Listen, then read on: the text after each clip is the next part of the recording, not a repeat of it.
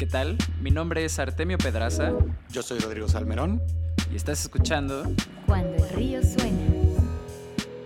En este episodio platicamos con Andrew James Devlin, COO y cofundador de Fairplay, la startup de inversión basada en ingresos de México. Tocamos temas como la cultura remota, automatizaciones de procesos en una startup y sus mejores consejos de operaciones. Bienvenidos. Cuando el río suena. ¿Qué tal? Bienvenidos a todos a una edición más de Cuando el río suena, el podcast en el que invitamos a expertos y profesionales del mundo de la tecnología y la innovación para que compartan con nosotros sus mejores insights y consejos para construir negocios saludables de Internet. El día de hoy me, me acompaña, como ya es costumbre, mi socio Rodrigo Salmerón. ¿Cómo estás, Ro? Muy bien, muy bien. Qué gusto estar aquí una vez más en un día de grabación de episodios y nuestro invitado Andrew James Devlin. ¿Cómo estás, Andrew? Hola, ¿cómo están, Rodrigo Artemio? Un gusto saludarlos. No, hombre, un placer. Gracias por tenerme aquí. Un placer tenerte por acá. Eh, y para arrancar, justo, tú vienes hoy como cofundador y COO de Fairplay. ¿Por qué no comienzas contándonos un poquito cuál es el, el pitch de lavador? ¿Qué es lo que hacen ahí? ¿A qué se dedican? Bueno, pues muy rápido. Fairplay es una plataforma de lending que usa un modelo muy distinto de lending que se llama Revenue Based Financing. ¿Qué significa esto? Es una plataforma que le va a prestar a empresas digitales, empresas que venden a través de medios digitales, e-commerce, marketplace vendors, mm. eh, empresas de B2B tech, les va a prestar dinero y cuando les presta dinero, en vez de cobrarles basado en una anualidad, que es, por ejemplo, esos pagos que normalmente ven en una tarjeta, eh, una, un crédito de coche, un crédito hipotecario, donde tienes un calendario de pagos definido, donde pagas siempre lo mismo, eh, sin importar que también o mal te ha ido en ese mes, pues tienes que pagar lo que tienes que pagar y siempre es lo mismo. Nosotros cobramos un porcentaje de tu venta hasta que terminas de pagar el crédito. Mm. Entonces, eso hace que cuando vendes más con temporalidades altas como Buen Fin o Hot Sale, vas a pagar más y cuando eh, tienes temporalidad baja, pagas menos. Además de esto, el modelo de lending es muy simple porque no hacemos modelos complejos donde hay comisiones por aquí, comisiones por allá, intereses, sino solo hay una comisión sin importar el plazo del crédito, ¿no? La comisión siempre va a ser fija durante la duración de tu, crédito y solo pagas por el dinero que usas, ¿no? Mm. Entonces es un modelo muy simple y lo que estamos tratando de hacer es ayudar a todas estas pymes o, o marketplace vendors o e-commerce que llevan poco tiempo de empezar, de haber empezado a operar, pero que ya ya pueden demostrar que sí tienen un producto que funciona, eh, que crezcan y que puedan competir contra empresas grandes que tienen mm. bolsas más profundas y nosotros ser ese partner financiero para ellos que les ayude a crecer, ¿no? Entonces, eso es lo que es Fair Play en esencia. Eh, sin duda alguna, eh, trabajamos con medios un poco distintos a los, a, los comunes porque tenemos una plataforma de insights donde cualquier eh, marketplace vendor o e-commerce puede ah, ingresar y, ver todas sus métricas consolidadas, ver benchmarks, ver mm. cuánto es el costo de adquisición de clientes, cuánto es el Customer Lifetime Value, todo eso que son métricas bien importantes mm. de manera gratuita, ¿no? Y esto pues se lo estamos dando al mercado porque creemos que son bien importantes para todos, ¿no? Entonces ese es el, el, el pitch de elevador de, probablemente un minuto. Está buenísimo. Creo que, creo que digitalizan esta idea como de te presto y conforme salga me vas pagando, ¿no? O sea, en vez de tener como estos, estos plazos fijos que suelen tener los bancos y que como dices, pues luego eh, cuando llueve o cuando te tiembla, pues ellos te siguen cobrando el mismo monto, em, pues esta flexibilidad sí da, pues da mucha apertura a, a que sea un modelo mucho más amigable. Y también Em, una pregunta, Andrew, así sobre el producto, más en particular y saliéndome un poquito de guion, pero esto es, ¿esta es una herramienta en la que también se pueden aprovechar eh, como creadores que tengan un marketplace o es eh, meramente como para negocios y pymes y como empresas constituidas? O sea, tiene que ser personas físicas con actividad empresarial mm. o eh, mm. empresas, ¿no? O sea, ah. sea de CBS o lo que sea. Entonces, cualquier persona que venda online y sí tiene que ser persona física porque deberían de estar facturando a nosotros, a Mercado Libre, a Amazon o lo que sea, cualquier marketplace que estén operando. Eh, sí tiene que estar facturando porque sí nos integramos al SAT como parte de nuestro modelo de evaluación de riesgo. Pero eso es lo que nos separa a nosotros de todo el resto de los lenders, vamos a decir, nuevos. No hay lenders nuevos que todos están conectando al SAT y basado en el SAT eh, les hace una propuesta. Nosotros no. Nosotros nos conectamos al marketplace directamente, nos conectamos a la plataforma de e-commerce, nos conectamos a Facebook Ads, Google Ads, a Google Analytics y traemos la información basado no en una foto en el tiempo, sino en una película completa de su operación, podemos darles una oferta crediticia mucho más real, ¿no? Mm. Mucho más asociada a sus necesidades, eh, que además si lo trabajamos con ellos porque también lo que nos hace bien diferente es que todas nuestras propuestas son personalizadas. No es como, vamos a decir, que llegues con el banco y te diga, pues el crédito PYME dura 24 meses y a partir del mes 2 me empiezas a pagar todos los meses y me acabas de pagar en 24 meses, lo necesites o no lo necesites, no me importa. Esto es el producto. Nosotros con cada uno de nuestros clientes trabajamos cuánto tiempo le necesita el dinero, cuánto tiempo le da la vuelta a su inventario, porque la gran mayoría lo usa o para marketing o para inventario. 90% es más inventario que marketing, pero sí, eso significa que eh, hay un concepto financiero que se llama ciclo de, eh, capital de trabajo, mm. que es yo agarro dinero líquido y se lo mando a un proveedor, ese proveedor o, lo meto en un proceso de manufactura y eso me devuelve productos que vendo, ¿no? Mm. Y luego los empiezo a vender. Claro, genera. Y ese ciclo en lo que yo vuelvo a convertir dinero, producto en producto en dinero, ese ciclo nosotros tratamos de medirlo con el cliente para que solo use el dinero el tiempo que necesita y la comisión que conocerá será por ese tiempo que, que necesita el dinero y en lo que se tarda en convertir ese, dinero, ese producto otra vez en dinero, ¿no? Entonces, todo es personalizable, ¿no? Y eso hace que tengamos productos que hacen fit perfecto a la necesidad del cliente. Sí, nos había llamado mucho la atención la cantidad de indicadores que tenían y todo lo que podían, eh, digamos, pues conocer de una, de una empresa, ¿no? Por todos estos puntos. Eh, pues está, está fantástico que tomen todo esto en cuenta porque, pues ahora es Claro, ahora es un poco más fácil tal vez para empresas pedir dinero, pero no de estas formas tan personalizadas, ¿no? O justo comprarles a la medida. Y queremos Y eso lo que hace, perdona Rodrigo por interrumpirte, pero es Rodrigo, ¿verdad? Sí, sí. Tú, Rodrigo. Sí. Eh, una de las cosas bien importantes, una de las cosas bien importantes que ha hecho que los bancos se vuelvan poco personalizados hacia, su, hacia, hacia el consumidor o hacia las empresas, sus clientes, es porque son tan grandes que atienden a tantos clientes, tantas diferentes industrias, que no tienen ni idea cómo funciona cada una de ellas, no tienen ni idea cómo funciona un e-commerce, cómo funciona un marketplace vender, cómo funciona una distribuidora de coches, o sea, no tienen idea. Claro. Entonces tienen que irse por métricas sumamente financieras, sumamente básicas, y eso hace que, su, que se acaben enfocando los clientes que probablemente tienen el dinero, nomás no quieren usar el suyo, quieren usar el del banco. Tienen liquidez, son el, el, mercado premium, ¿no? Y todos los demás pues, se vuelve riesgoso porque no los entienden. Nosotros sí entendemos nuestro mercado y podemos tomar esos riesgos como un real partner financiero, un socio estratégico que les ayude a crecer porque conocemos el negocio, sabemos que van a dar la vuelta, que aunque ahorita parece que no hay liquidez, eso va a dar la vuelta, ¿no? Mm.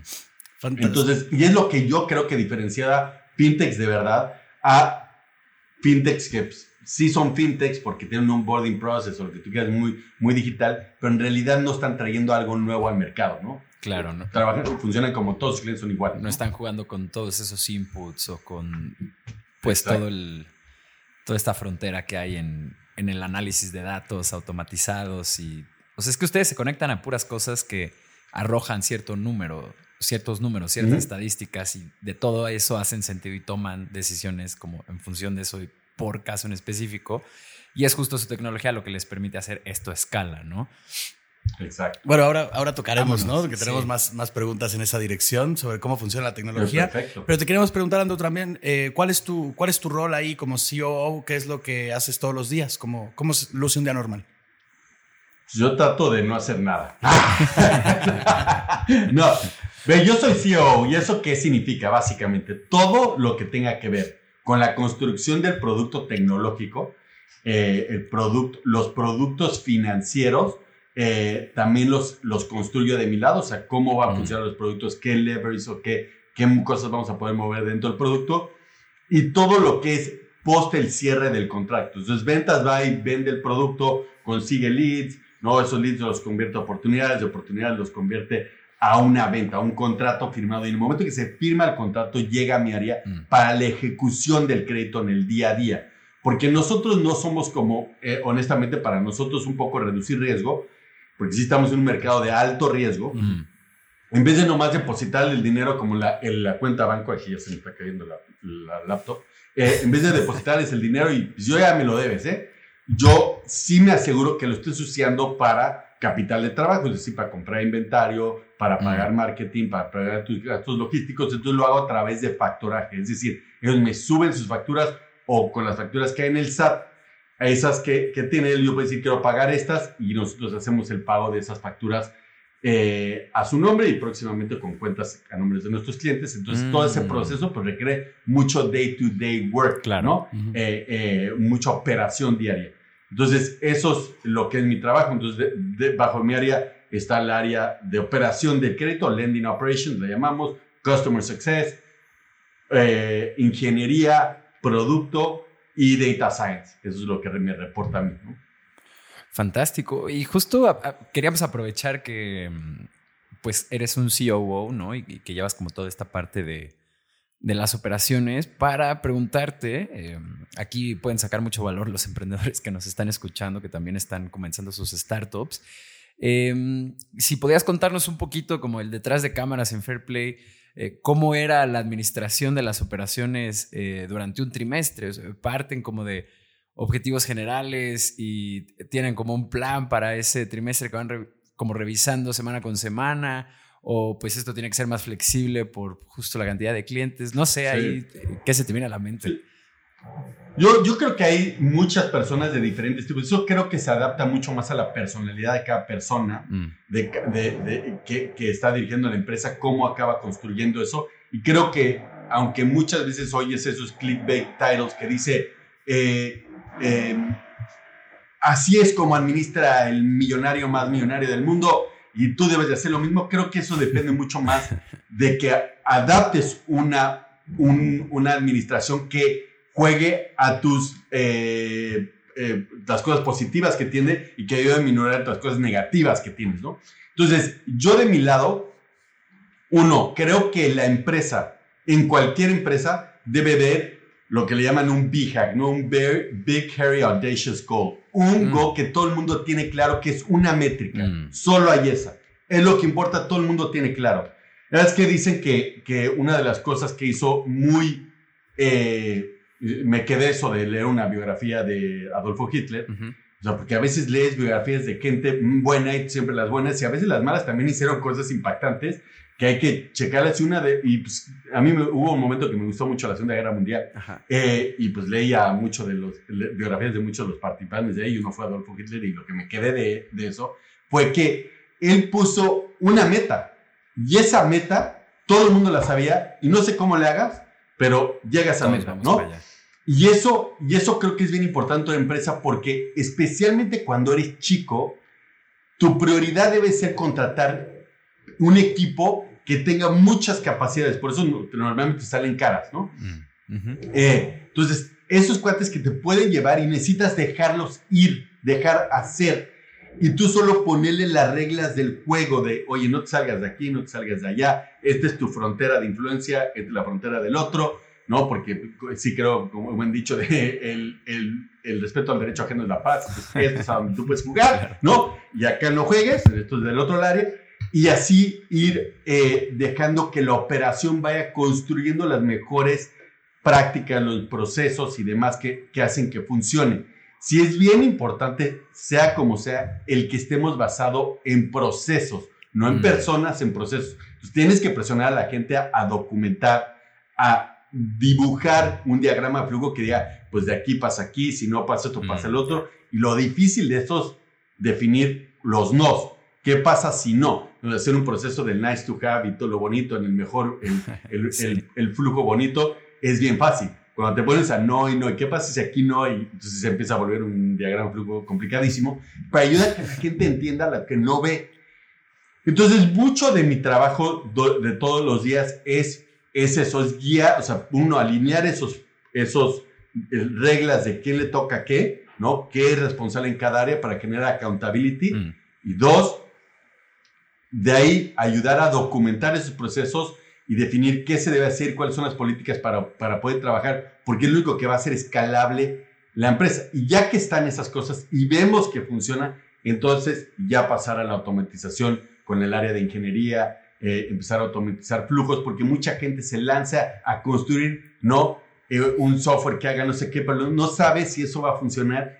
Y, y, es como construir una casa, ¿no? Yo puedo decir, oye, muéveme esta pared un metro para allá ah, pues ok, ¿no? Pues tira la pared y si aquí hay tubos que pasen electricidad, hay que mover todas esos metros y luego volverlas a conectar. Entonces no es tan simple, ¿no? y, todo el mundo cree, ay, nomás mueve ahí, pues eh, hace el botón para aquí, para acá, ¿no? No es tan fácil. Entonces sí creo que es bien importante primero empezar por ese proceso mm. de, de probar un poco caótico y después empezar a, estandarizar a través de mm. procesos, flujos y después ya automatizar. Entonces, eso es normalmente mi día eh, eh, es estar viendo los diferentes proyectos que tenemos de estandarización, donde hay zonas de conflicto y todo eso, y empezar a atender eso. No soy tanto de generar juntitis, ¿no? De, ay, los lunes nos sentamos y vemos, no todos los KPIs así, y si movimos 10% del KPI de aquí a acá, eso no hace hypergrowth, ¿no? Eso no hace hypergrowth, ¿no? Eso es ya cuando se hace una empresa legacy mucha, muy grande, donde eh, tienes tantas ventas que mover 3%, wow, ¿no? Aquí tienes que crecer a cientos por cientos, entonces eh, tienes que hacer cosas que realmente muevan la aguja de manera muy importante y no sucede con cositas, ¿no? Claro, Andrew, pues... ¿Esto responde a tu pregunta? Sí. sí, bueno, sí, sí, sí, ¿no? de hecho, es un poco más valioso todavía que lo que, que lo que esperábamos. Este. Claro, y además es como soltar estas riendas en las que está bien tener frameworks, pero realmente las operaciones de tu startup se van a ir definiendo según el talento y la gente que tengas, ¿no? Más que claro, si es mejor Scrum o otro tipo de cosa de seguimiento de, de sistemas. Sí, ¿no? Y además, eh, algo que, nos, que disfrutamos mucho de, este podcast es que pues ya vamos por el episodio... Ay, aquí ya estamos llegando al 50, entonces pues empezamos a detectar... Gracias, gracias. Empezamos a detectar patrones ya Em, en muchas de las cosas que nos cuentan y eh, me parece que con Cargamos, con Everton Viana tuvimos una conversación así donde también nos, nos decía, primero se hacen las cosas y después se automatiza, ¿no? Porque si no, acaba uno sobre optimizando cosas que pues todavía no se sabe si van a servir o no, si realmente empatan con el equipo, con el mercado, etcétera, ¿no? claro, de ahí salió esta frase de la tecnología se acopla a la operación. Exacto. También esto que mencionas del tener como una gran meta, eh, me recordó mucho un libro que yo no he leído, pero es, se llama The First Season y habla de cómo este entrenador de fútbol americano, Vince Lombardi, eh, tomó a lo que en ese momento era el peor equipo de la NFL según números y los hizo a todo el equipo concentrarse en saber hacer muy bien una jugada. Y era la única jugada que, que hacía ese equipo y como pues por la que los conocían, pero la sabían hacer tan bien que justo tenía dos, tres variaciones para pues, que no fuera siempre exactamente lo mismo, pero sí era la misma jugada. Y me parece que llegaron a un Super Bowl como justo solo concentrándose en saber hacer por eso bien. Y por eso la, la, medalla, de, o sea, el, trofeo se llama Vince Lombardi, de eso, porque realmente hizo algo excepcional él como coach y eso lo creo clarísimamente. Muchas veces ves a startups o pymes tratar de hacer más de lo que deberían de hacer. Mm. Hay, no, esto yo no lo dije, pero eso es, hay un show de estos de que llega el megachef, ¿no? A, a, un, a un restaurante y los hace pomada a los dueños diciendo, no, esto está mal. Y una de las cosas que es, no tengas tantos productos en menú. O sea, 20 en total, ¿no? Entre starters, ¿no? El plato fuerte y los postres, de ¿no? No, no te trates de hacer mucho. Por eso ese término de product market fit no es de 100 product market fits, es uno. O sea, agarra un producto y trata de hacerlo. ¿Y sabes lo que nos tardamos nosotros? Sea, nosotros tardamos como 18 meses, más o menos, 12 realmente ya para, para tener algo que creamos que ya podíamos empezar a escalar. Y antes era mueble acá, mueble allá, mueble acá, mueble allá, mueble. Sí, sin duda. Claro que tuvimos inspiración de, de, empresas americanas. Mm. Eh, bueno, era canadiense la que empezó todo este tema, revolución a través de Revenue Based Financing. Mm. Pero si ves lo que hacemos nosotros hoy conforme lo que ellos hacen, es toda otra cosa y contra todo, ¿no? Porque al final tienes que, siempre una inspiración ayuda a limitar tu, tu potencial de innovación, decir, ok, por aquí debemos de estar más o menos, porque si dices, ay, todo es posible, te quedas trabado y se quedas como, pues, ¿qué hago, no?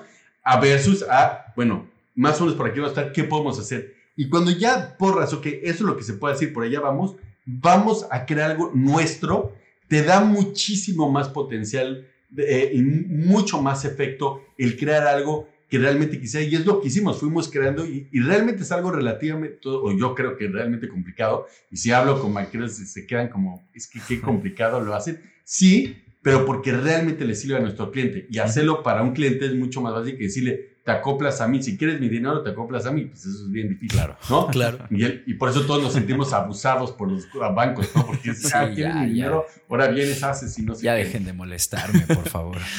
Oye, Andrew, y ahorita que comentas que justo es algo muy complicado, eh, pues te queríamos preguntar, bueno, pues ¿cómo procesan ustedes eh, los datos para ofrecer estos planes? Como, eh, vamos, o sea, más o menos, ¿cómo, ¿cómo miden los, bueno, no cómo miden porque se conectan a a, estos lugares para obtener los indicadores, pero, pero ¿cómo, cómo, cómo deciden qué relevancia les dan a unos sobre otros o, o, cuáles son las... Em, vamos, ahí, ¿cómo unen esos puntos? Sí, sí, sí. Sí, sí ve, sin duda alguna la, nuestra métrica más importante es crecimiento, ¿no? Crecimiento es difícil decir porque una empresa que vende 200 millones al año crece a 10% y es 20 millones y el otro puede crecer a 300% al año y viene de un millón, pues la verdad hace poca la diferencia, ¿no? No que sea poco o mucho, ¿no? O sea, pero nomás en cantidades. Entonces nosotros hicimos una mezcla entre estos para definir qué es crecimiento, ¿no? Sí, perdón, eh, Andrew. Es que me,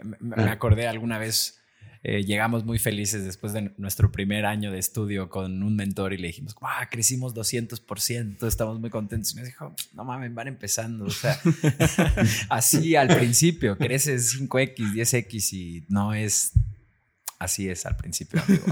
sí, sí, sí.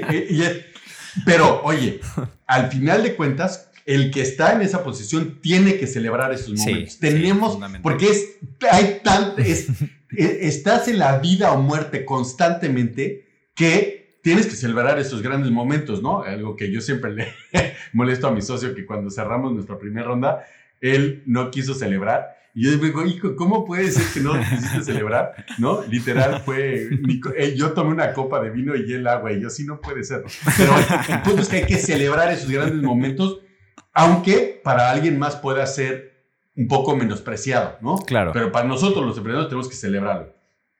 Pero en the grand scheme of o sea, la eh, gran vista, de mil pies de altura, lo único que estamos seguros es que una empresa que crece, el peso de una deuda se le va a hacer más chica. ¿Por qué crees? Claro. Que, o sea, y esto se los traigo a, a colación. ¿Tú crees que un país alguna vez va a pagar su deuda? Nunca. No es el objetivo. Y mm. siempre la están moviendo al siguiente generación, siguiente generación. El tema es que si la mantienen y, la, y, la, y, la, y el país crece, entonces se vuelve del 70% de, de, su economía al 60, al 50, al 40, porque a través de hacerla ah. menos costosa, entonces puedes dedicar más recursos, pero pagarla, never gonna happen, ¿no? Es demasiado dinero. Entonces lo que necesitas es enfocar en que crezca.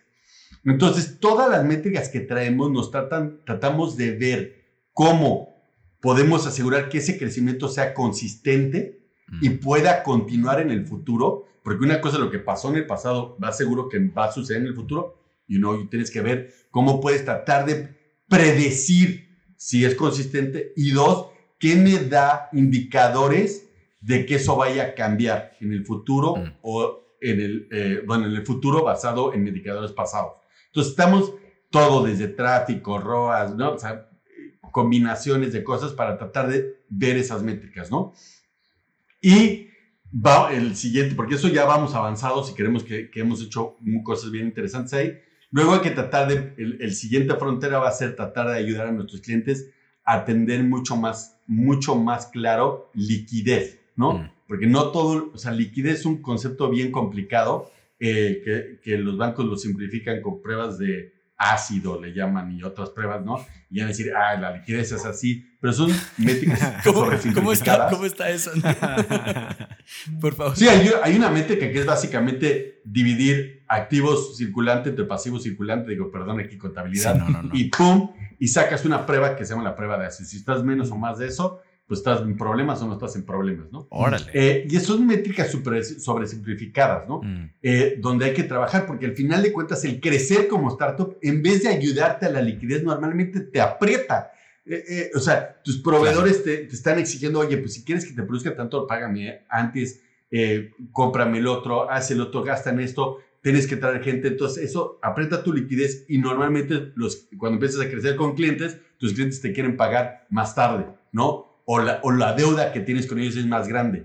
Entonces, eso hace que se te estire de los dos lados y se vuelve complicado. Entonces, es, hay que medir eso y ayudar a nuestros clientes a, entender que realmente lo que sienten es imponerlos en apretos. Muchas veces en el tema financiero hay que ser partner realmente. Hay que decirle, esto vale la pena hacer y esto y ya te estás metiendo en problemas eh, y esto puede complicarte la vida. Y hay que ser ese socio, amigo y coach, ¿no?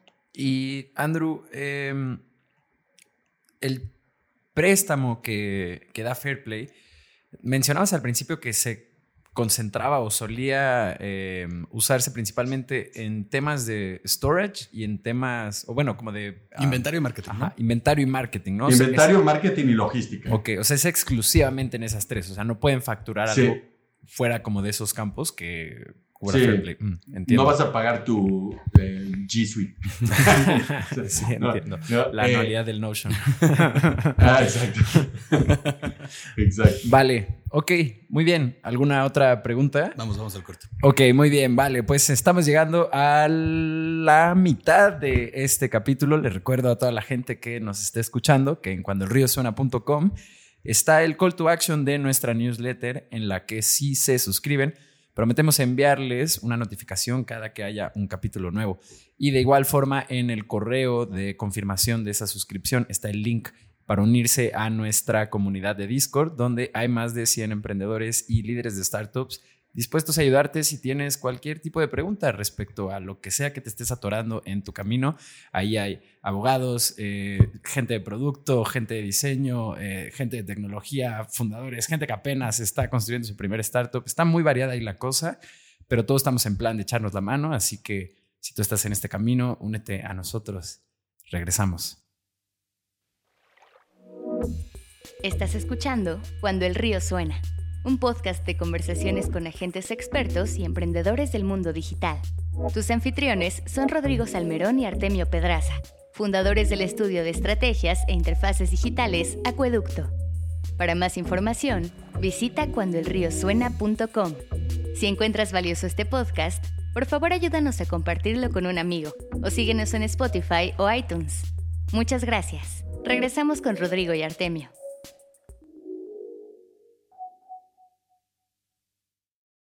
Estamos de vuelta en Cuando el río suena con nuestro invitado de esta edición, Andrew James. Y mm, Andrew, pues eh, retomando nuestra lista de preguntas, eh, esta es una que nos gusta mucho hacer porque siempre aquí hay historias que pueden eh, resultar súper nutritivas y es cómo encontraron sus primeros 100 usuarios. Cuéntanos, cuéntanos la historia. Bueno, yo y mi, y mi socio, pues llevamos ya unos años en e-commerce, ¿no? especialmente mi socio en esos high growth startups, ¿no?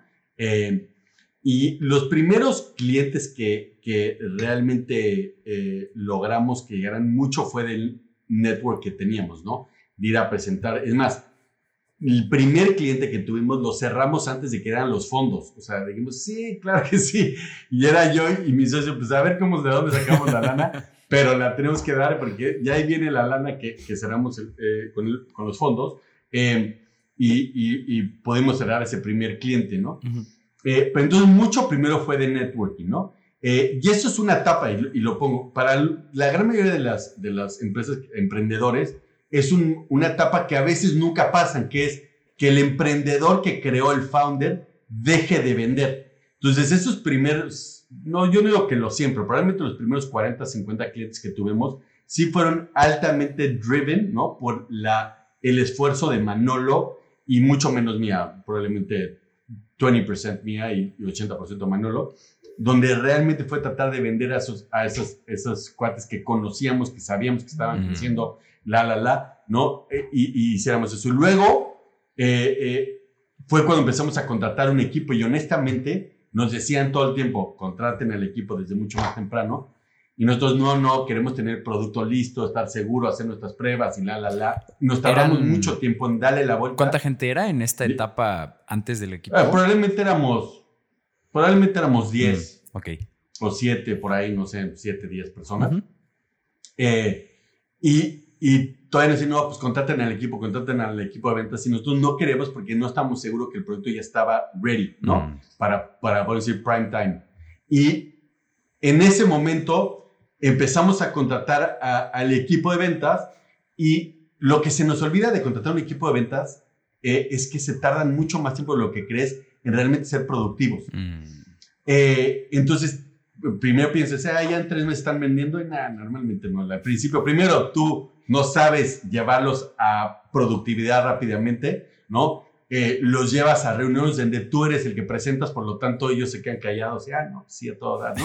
Y el que hizo el, la mayor cargada fue el founder, ¿no? Cargó la mayoría del, proceso y eso no ayuda. Entonces, eh, nos tardamos como seis meses en que fueran productivos y luego lo que notamos es que el perfil que estábamos contratando no era el correcto. Mm. Y entonces todo ese cambio hizo que, que, que, nos moviéramos a un nuevo, a un nuevo eh, perfil de, de vendedor porque en México el vendedor B2B es, o sea, no es un, no es un perfil fácil. Yo creo que aquí en el mundo, eh, pero sí es un perfil difícil de encontrar. 100%. Eh, estamos muy acostumbrados al, vendedor, ¿no? De, de, hola, ¿cómo estás? Te hablo del banco, no sé qué, para una tarjeta de crédito, que realmente es repetitivo, repetitivo, el cuate que lo está diciendo ni se lo cree y nomás está repitiendo lo que sale en pantalla. Y hacer una venta B2B sí es sumamente de investigación, de mucha plática, de escuchar. Más artesanal, ¿no? Y en México, sí, sí, y lo, que pasa es que los vendedores hablan mucho más de lo que oyen. Es que yo me acuerdo de decirle a ciertas personas que trabajan con nosotros, es que no hables. Claro, haz preguntas. No hables. Mi, mi le decía, por eso tienes dos, dos, orejas y una boca, para que escuches más. El cliente te acaba de decir que necesita y te pasa, o sea, lo arrollaste con, con, con picharle el producto. Entonces, pues yo te podría decir que, que hasta la fecha, la gran mayoría que camina eh, del producto es el equipo de ventas haciendo un esfuerzo outbound, un esfuerzo donde buscamos leads, donde tratamos de buscar quiénes son los decision makers y de ahí contactarlos, eh, tratar de captar su atención y vender. Esto debe de dar la vuelta en el próximo periodo a que sea el producto gratuito que ofrecemos, que ofrecemos a, todo, a todos gratuitamente, eh, con, con componentes mucho más operacionales donde les vamos a regalar, ¿no? Es más, les vamos a regalar a quien sea que pueda hacer la administración de todos sus pagos a través de la plataforma y esto haga, entonces vean Insights, puedan hacer todos los pagos, todo gratuitamente y a través de ahí nosotros veamos qué clientes son los que pueden ser dignos de un crédito, que tienen el perfil de, que, es ah, perfectamente eh, útil para, para los créditos que queremos dar y de ahí ofrecer. Entonces, esto es un proceso que va a tardar, yo creo que un buen rato en lo que hacemos esa transición. Pero ahorita el, el equipo Outbound es el, 100% del que carga esta, esta tarea. Sí, sin duda es este. Es otra tarea, la de. Ahora que estamos entrando al gremio de las ventas B2B, eh, pues justo nosotros, al ser una agencia que desarrolla interfaces, apps, sitios eh, para otras empresas, pues todo es prácticamente un proceso de venta eh, business to business, ¿no? Y sí nos hemos dado cuenta que uno son conversaciones pues mucho más sofisticadas, donde sí juega el como este guion sentimental que puede tener como la venta directa eh, como B2C, eh, pero también al, ser, al tratarse del negocio de una persona, al tratarse como de la accountability que tiene el decision maker o así, también juega en gran medida como esta versión al riesgo o esta versión a como no cagarla, ¿no? Em, y también nos hemos dado cuenta que justo es un perfil difícil de encontrar porque no es, o sea, sí es por un lado como esta habilidad de poder vender y como de hacer las preguntas indicadas y de como dar seguridad y como ir poco a poco construyendo esta relación de venta, pero también está este factor de que el producto en el que estás vendiendo y la industria en la que te estás moviendo, pues tú tienes que ser considerado como un experto ante el otro lado de la mesa en esto, ¿no? Y es este expertise el que pues luego pues falla, o sea, cambia un chorro de empresa a empresa, cambia un chorro de cliente a cliente, eh, no todos se encuentran como el mismo valor, ¿no? Entonces sí es como, es... Bien difícil. bien difícil. el, que tengan esa habilidad de vender, esa habilidad de, generar confianza, pero además, pero para generar confianza muchos necesitan saber los tecnicismos, saber cómo una industria funciona, eh, eh, entender en qué etapa está el, el, cliente y poder empatizar, ¿no? Eh, y todo eso es, es bien difícil. Y por eso ves muchísimo más, especialmente, digo, yo, yo he sido, o sea, en mis épocas de Devlin, compraba muchísimo software, no muchísimo, pero compré mucho y yo aprendí a, aprendí a aprender mucho de proveedores, porque pasaba mucho tiempo en ferias, entonces me paraba y decía, oye, ¿por qué es tu producto mejor que el de ese cuate de allá? Y el cuate me decía, no, no sé qué, y pues pasaba horas y horas, ¿no? En, en, en días y días en, en, ferias. Entonces, los gringos tienen muy claro cómo separan eso. Y es claro que un, un algo costoso el tener un área de lead generation, mm. otra área de sales y otra área de técnico, ¿no? De, de, el técnico man, el cuate que llega técnicamente y ya sabe hablar perfecto, porque normalmente estos perfiles técnicos son mucho menos buenos hablando, ¿no? Son muy buenos mostrando y entendiendo y pudiendo debatir cosas técnicas, pero no son tan buenos en ese feeling de, de leer al cliente entonces, los, los gringos hacen todo un flujo de venta donde van pasando entre personas durante el flujo de venta, que ya cuando lo has vivido, yo personalmente lo he vivido demasiadas veces, que ya les digo, a ver, ya, ya a mí me estás diciendo, no, no me pongas en todo el flujo, sentemos esto, esto, esto y lo hagamos así, porque ya me sé qué me vas a pasar, ya todo es como un playbook sumamente claro. Em, pero sí creo que en México tenemos que aprender mucho más de eso, porque sí, sí tiene una razón, o sea, tratar de encontrar ese cuate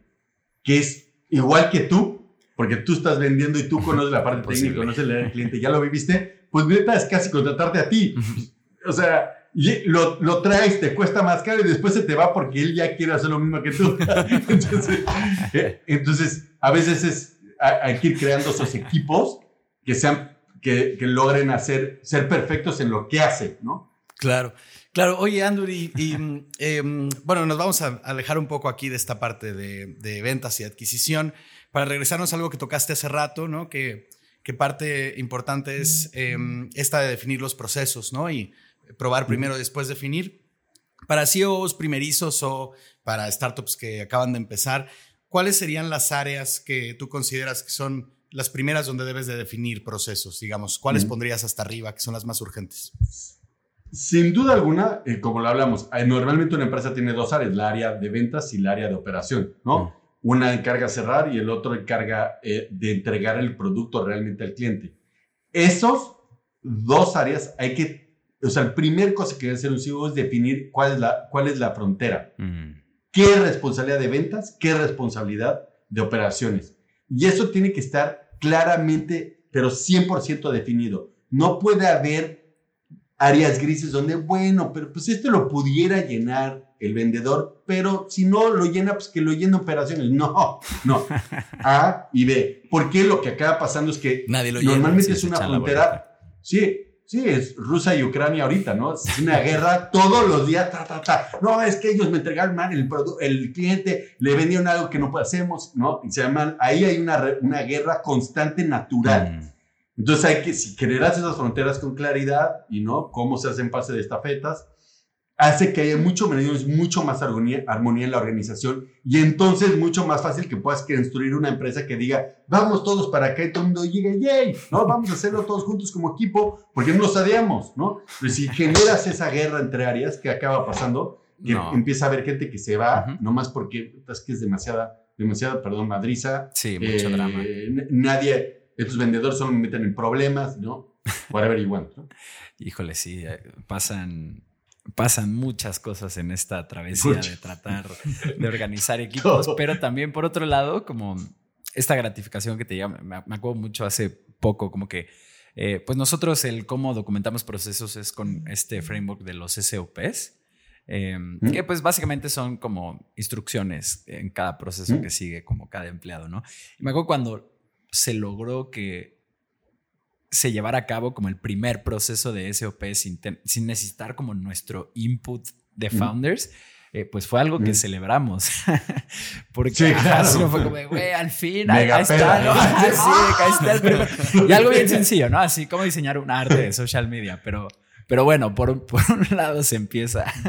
Em, no, claro, y que, y que, y, que, el equipo agarre la batuta y diga, tenemos que hacer eso, ¿no? Claro. Eh, una, una, un, no me acuerdo qué te había hablando, pero decía, si tu gente no, los gringos dicen roll your eyes, ¿no? Que es hacer, ah, ah ¿no? Como otra vez, ¿no? Como un, como un puberto le hace a su mamá, ¿no? Le dijo, otra vez me está diciendo que limpie mi cuarto. Si no hace eso tu equipo, no ha entendido el mensaje hasta que después ya ellos dicen, ok, ya hay que hacer esto y lo hacen. Ya saben. ¿No? y, y, ya que lo hacen, dices, wow, por fin. Se logró.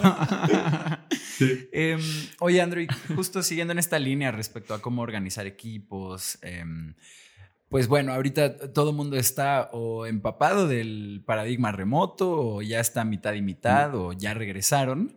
Em, pero bueno, justo ah, ha sido muy interesante preguntarle a los fundadores y líderes de startups que vienen a este espacio cómo es que afianzan la cultura de sus equipos eh, en este paradigma, ¿no? Hay como, de nuestro lado, pues hay un chorro de cosas que hacemos, que si todos los días nos decimos buenos días, que si es viernes de kudos, una vez al trimestre, un picnic, eh, pero pues aquí sí es campo abierto, ¿no? Realmente para todas las mm. startups, cada quien se las está arreglando como puede. No sé ahí si, nos puedes contar un poco cómo le hacen en Fairplay. ¿Cómo están ustedes?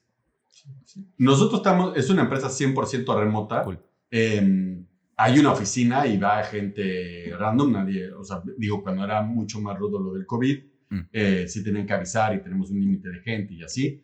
Y ya ahorita está un poquito ya más en área gris cuánta gente va. Mm. Pero yo, yo creo que lo más difícil de hoy en día, que todavía no se ha comprobado, es si, va, si vamos a poder lograr un modelo híbrido, mm. ¿no? Híbrido creo que es el peor de los dos mundos, ¿no? Yo en lo personal. Yo creo que o está remoto o no está remoto. Hacer híbrido está súper rodo y hay gente que está tratando de decir, no, como yo founder necesito que estén ahí porque yo soy de hablar, eh, entonces necesito que vayan, pero puede estar de unos días fuera. Creo que eso está súper rudo, súper rudo porque normalmente a dónde es donde hay impactos muy claros entre híbrido y físico es en cuando te juntas a trabajar en reuniones. Y en reuniones, cuando estás en persona, pues lees a la gente cuando va a dejar de hablar y ya estás listo cuando y hablas, ¿no? y, y, cuando estás en remoto, normalmente hay una pausa y la gente, hay esa pausa de cortesía de a ver si alguien se va a saltar, ¿no? Ah, tú habla y tú habla, ¿no? Y ya sabes, ¿no? Eh, pero esas cosas, cuando es híbrido, no, los que están ahí se atascan las, reuniones mm. y el que está remoto casi siempre no habla. Mm. Y eso es un problema grave, ¿no? Entonces, ¿qué es lo que yo creo? Yo creo que si quieres crecer, no hay duda que hay que ser remotos. Eh, hay muchísimo talento a lo largo de toda la TAM, pero vamos a decir solo México. En, en áreas no Ciudad de México, no Guadalajara, no Monterrey, que está sumamente desaprovechada, que además puede ser inclusive más accesible, pero porque nadie les da una opción, están trabajando en una empresa pues, probablemente familiar o probablemente muy local ahí, que, que pudieran tener mucho más potencial y nadie les ofrece, oye, vente para acá a trabajar. Eh, eh, muchísimas personas que preferían trabajar remoto para estar con sus familias o lo que sea, podrían, podrían hacerlo. Entonces, eso te da mucha más capacidad de tener mucho mejor talento. Y dos, pero eso sí hay una contraparte. Hay que gastar en crear esas memorias que hacen que la gente personifique el trabajar en un lugar. Entonces, hay que hacer esos eventos y traerlos, esos meetings de equipos, uno dos veces al semestre, o sea, una, una o dos veces al año, o tres si quieren, o sea, si quieres una vez al Q, depende del área, ¿no? Eh, ventas nosotros lo tenemos una vez al Q. Eh, nosotros vamos a hacer uno completo a la empresa este año y eh, va a haber uno por semestre por, por áreas, mm. ¿no? Y eso hace que la gente sienta sus reuniones, pero esas reuniones no puedes llegar y decir, mi opinión, ¿no? que esto puede ser que yo lo vamos a hacer esta vez y probablemente esté equivocado. Sí tienes que hacerlas de trabajo, pero mucho menos. Trabajas mm. todo el día y trabajan muchísimo. Hay que hacer crear memorias y crear eventos donde la gente pueda platicar y estar. Entonces, en vez de decir, vamos a hacer esta reunión, como ya me lo voy a gastar, entonces vamos a trabajar 18 horas y la gente acaba fumigada, ¿no? No, no, trata de que sea un poquito más de, de que la gente se conozca, ¿no? Darles tiempo y crea mejor esos eventos y no de, ay, vamos a hacer una cosa de integración, tú te avientas y te vamos a cachar. O sea, no crees, ¿no? O sea, haz cosas donde, o sea, si quieres vete a comer a un lugar, llévalos a un lugar donde ahí se genere, sea proquible que la gente se abra.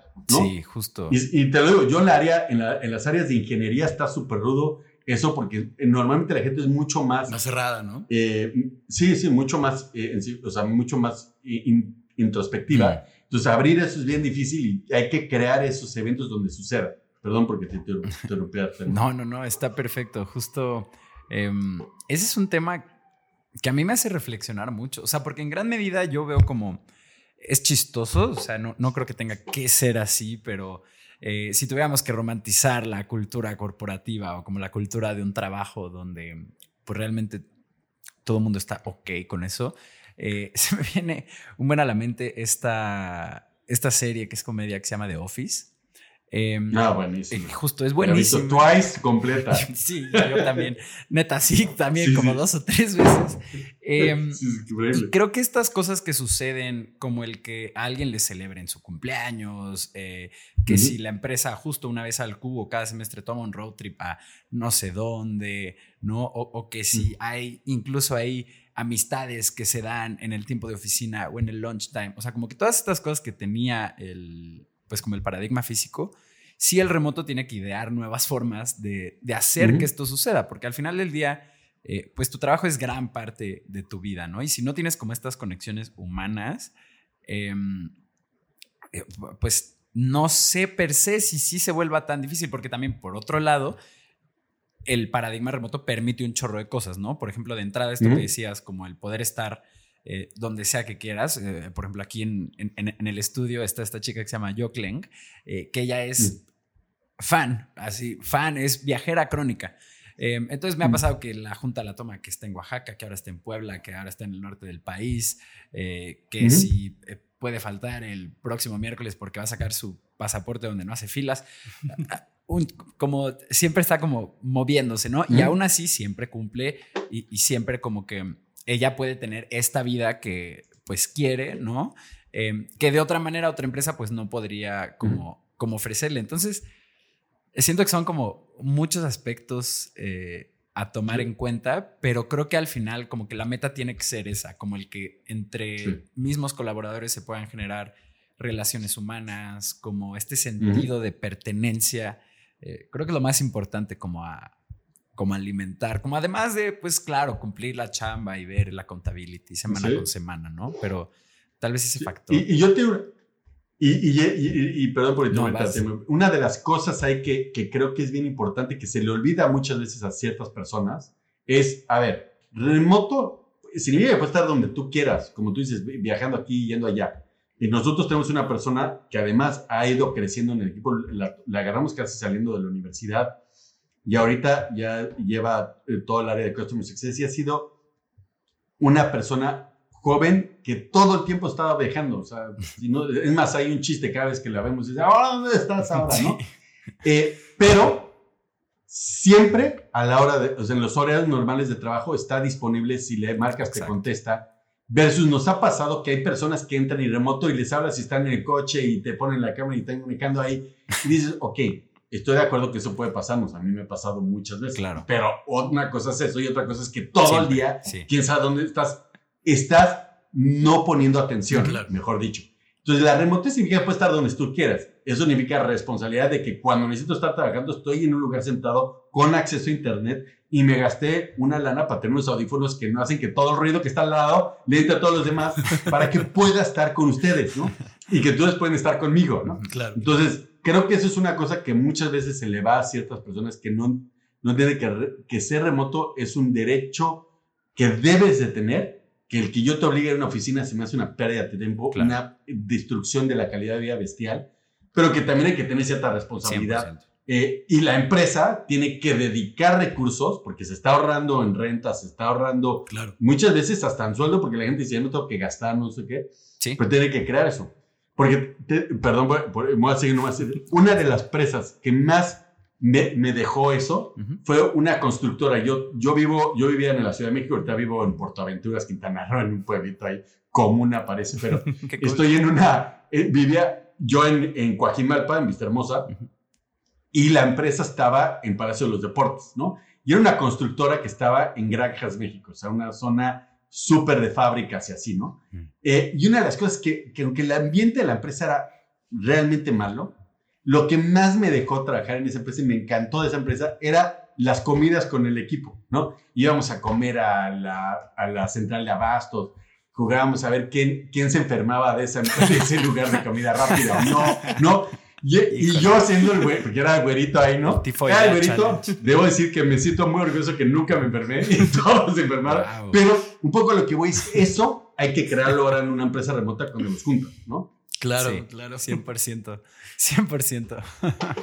Oye, pues, pues Andrew, nos, nos acercamos lamentablemente al final del, del programa, pero eh, pues nos queda esta última pregunta que siempre nos parece que entrega muchísimo, eh, muchísimo valor y que nos da respuestas muy interesantes. Eh, y es bueno, ante los retos que enfrenta eh, Fairplay y tú como su COO en los próximos años, ¿qué te quita el sueño?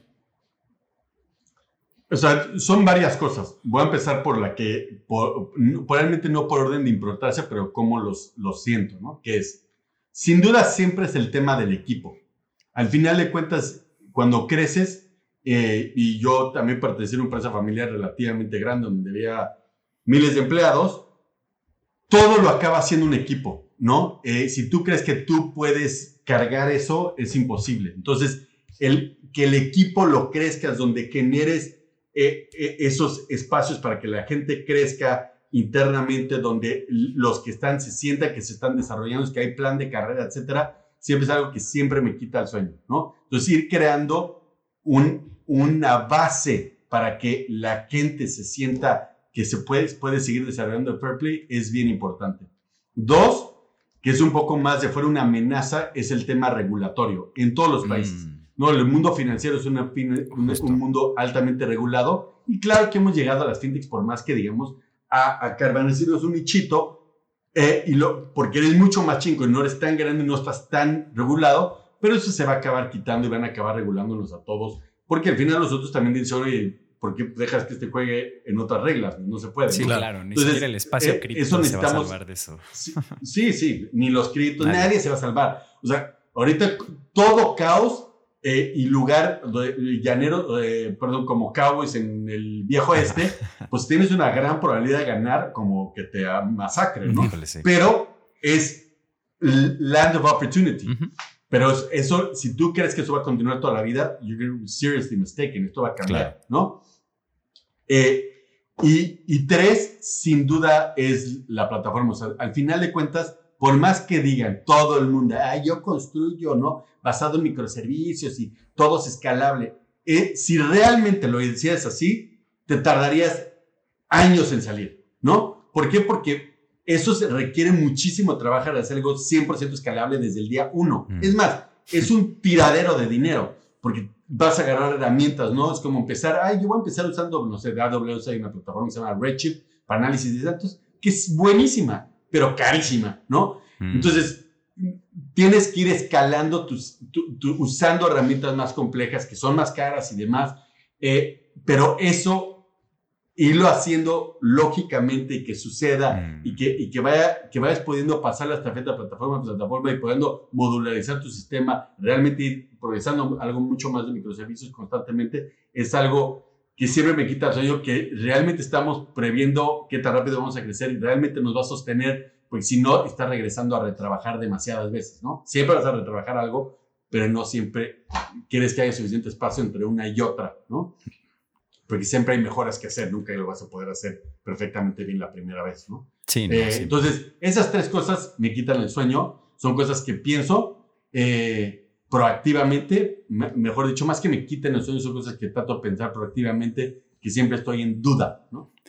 Perfecto, Andrew. Muchísimas gracias. Eh, ¿Dónde te puede encontrar la gente en redes sociales a ti o a Fairplay? No sé, este espacio, pues, ¿qué perfiles quieras compartir? Yo tengo 42, por lo cual, por lo cual, eh, la verdad, he dejado de usar muchísimo, o sea, digo, tengo mi Instagram y mi Facebook, ¿no? Em, pero cero posteo. Soy una persona por eso creo que también estoy en operaciones, soy menos outside que inside, mm. ¿no? Soy mucho más de inside con el equipo. Pero si alguien quiere contactarme en LinkedIn, soy Andrew James Devlin. Eh, ahí me pueden contactar. Soy cero eh, de, de, no aceptar a gente si no la conozco, o sea, quien sea que quieras eh, contactarme, perfecto. Puedo ser un poquito más restrictivo cuando tienen título de ventas, porque normalmente es, ah, en vez de pagar el premium, ventas ya empiezan a contactar. Sí, pero sí acepto a la gran mayoría.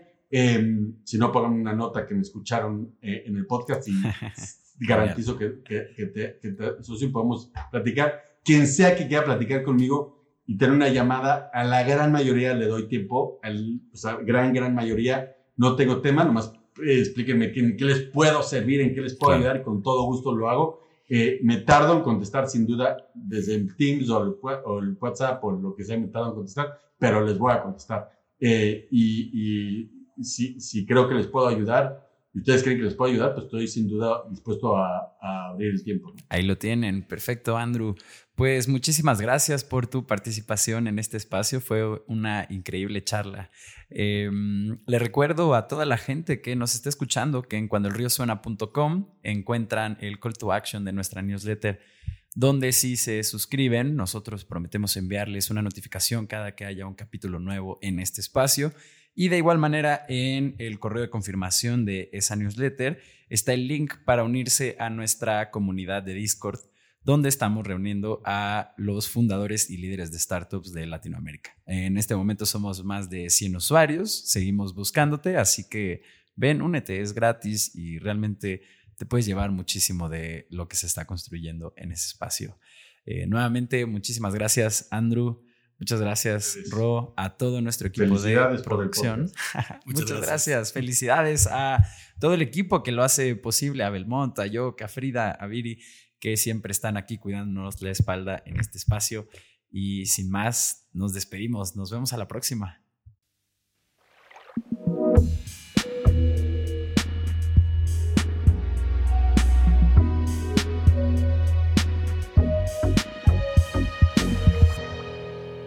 Cuando el río suena.